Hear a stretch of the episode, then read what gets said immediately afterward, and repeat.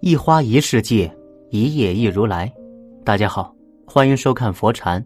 今天和大家分享的是《生活大爆炸》里有一句经典的台词：“如果你太过善良，这个世界就会把你啃得尸骨无存。”善良是人的本性，但若因为善良就忍让、包容、任人宰割，只会令自己陷入困境。成年人的世界，可以没有权，没有钱，但。不可以因为怕得罪人就委屈自己。生活中若是遇到这三种人，千万别客气，该翻脸就翻脸。一，恩将仇报的人。知乎上有一个热门话题：人性最大的恶是什么？其中有一个高赞回答：人性最大的恶是不知感恩，甚至恩将仇报。人若是为了一时的利益不讲恩情，无信无义，最终必会遭到报应。《水浒传》中，陆谦是林冲多年好友，两人自幼情同手足。后来，陆谦因为生活窘迫，投奔林冲，林冲便让其在禁军中担任虞后，生活才得以为继。一次，殿帅府太尉高俅的义子高衙内偶遇了林冲的美貌妻子，便誓要得到林娘子。侍从富安提出了让陆谦将林冲邀进府上喝酒。在谎称林冲突然发病，将林娘子骗入了陆谦家中。陆谦为了巴结位高权重的高俅，给自己谋求好前程，便无视林冲的恩情，赞同此做法。林冲知道此事后，急忙赶到陆谦家中救出妻子，为讨说法，还得罪了高俅的儿子。后来，陆谦甚至为了自己的利益。多次献计陷害林冲，致使林冲陷入困境。最信任的人成为出卖自己最彻底的人，最终林冲被害得身败名裂，家破人亡。在林冲看管沧州草料场时，陆谦又想一把火烧死林冲，林冲怒火中烧，将其反杀。人性最经不起考验，对于忘恩负义的人来说，利益远远高于恩情。不是所有的付出都能得到同等回报，不是所有的包容都能得到他人的感恩。与恩将仇报的人交往，只会消耗自己的人生。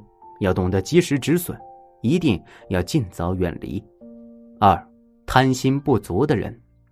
老子《道德经》中有言：“祸莫大于不知足，咎莫大于欲得。”世上没有比不知足更严重的祸患，也没有比贪得无厌更严重的灾难。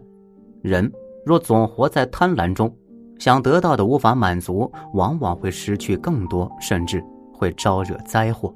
《初刻拍案惊奇》里记载着这样一个故事：有个以摆渡为生的船家周四，表面待人客气，实则生性贪婪，一直想狠赚一笔。一天，有个姓吕的外地商贩来到码头贩卖。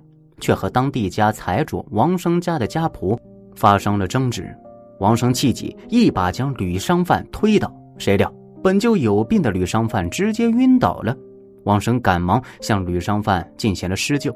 吕商贩醒后，王生送了一匹布为自己的莽撞表示歉意。吕商贩离开后，周四计上心来，他告诉王生，吕商贩回家途中再次晕倒后猝死。王生为了息事宁人。便掏出了一百两银子给周四，让他为吕商贩处理后事。周四从中发现了机会，后来多次以此事勒索王生，索要钱财，王生都妥协了。不满足的他一次比一次过分，王生最终忍无可忍，拒绝了他的要求。于是他一纸诉状将王生告到了县衙。王生为了打官司，家财散尽。而已死的吕商贩听闻此事，找到了王生。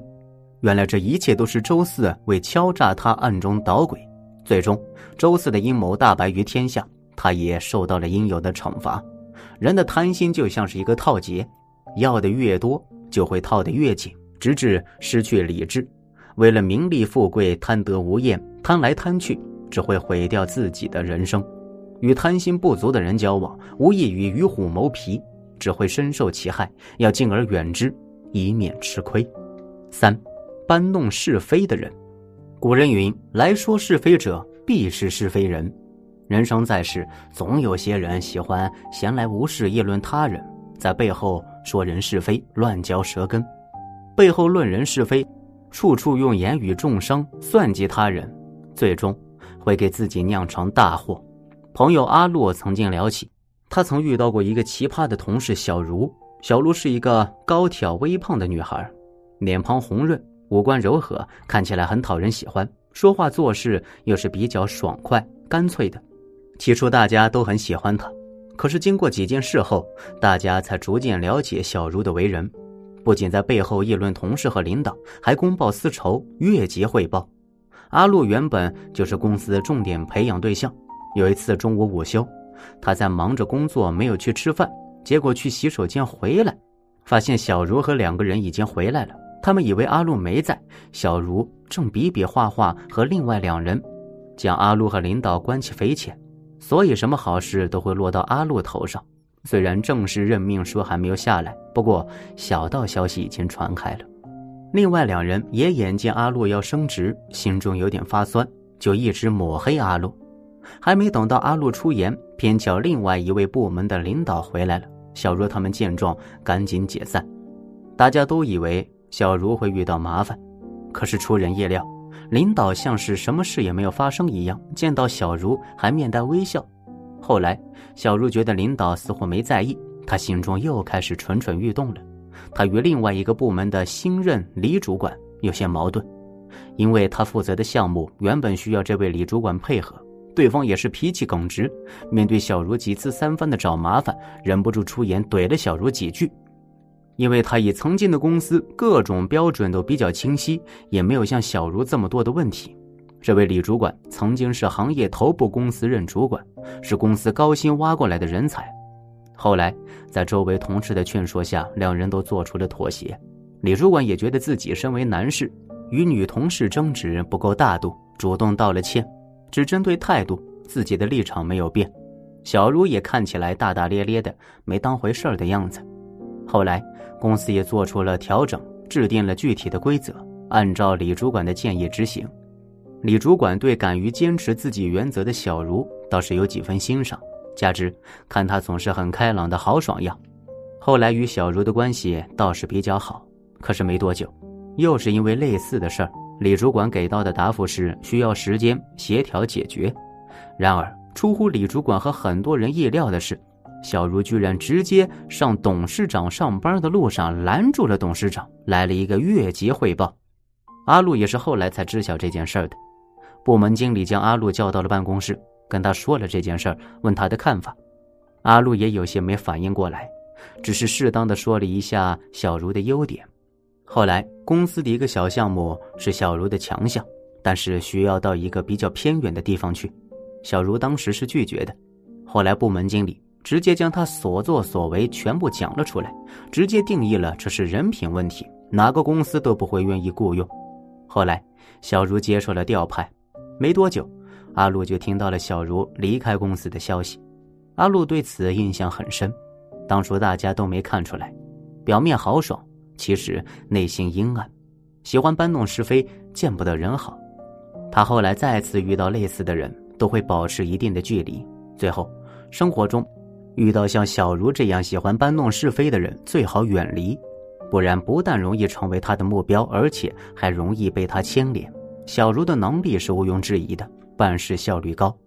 如果没有后来的一系列事件，他想升职加薪也十分容易。只是他太过于急功近利，又自视甚高，而且眼光不够长远。公元前六七二年，晋国出兵攻打丽戎，很快就攻到了丽戎都城。战败的丽戎无奈割地，并将样貌卓越的公主骊姬与其妹少姬献给了晋献公。骊姬妖艳美丽，且工于心计，深受晋献公宠爱，不久便被立为夫人。一年后，骊姬为晋献公生下了儿子奚齐。隔年，少姬也生下了儿子卓子。当时太子申生、公子重耳、公子夷吾皆能力出众，深得百姓拥护。为了让西岐当上太子，骊姬背地里挑拨离间，使得晋献公逐渐疏远了三个贤能的儿子。在他的挑唆下，太子申生被派去了镇守曲沃。公子重耳去了蒲地，公子夷吾去了曲地，他还暗地里中伤诽谤申生，设计陷害申生，毒害晋献公。最后，太子申生自缢于新城。骊姬又在献公跟前造谣说重耳与夷吾知道太子的阴谋，两个公子也被逼得四处逃亡。晋献公因病去世后，奚齐继位，大夫李克、裴震发动了三公子的党羽作乱，奚齐被李克杀死。骊姬见大势已去，遂投井自杀。你永远不知道表面上和气的人在背地里会如何颠倒黑白，诋毁于你。那些心术不正。为自身利益挑拨事端的人，终要为自己的行为付出代价。与搬弄是非的人交往，只会给自己招惹灾祸，防不胜防。千万要与之保持距离。正如余华所言：“当我们凶狠的对待这个世界时，这个世界突然变得温文尔雅了。”人只有经历过，才会明白，不敢翻脸的人生是一场灾难。做人要擦亮眼睛，学会识人、辨人。才能与更好的人相交，与正确的人同行。今天的分享就是这些，非常感谢您的收看。喜欢佛禅频道，别忘记点点订阅和转发哦。在这里，你永远不会孤单。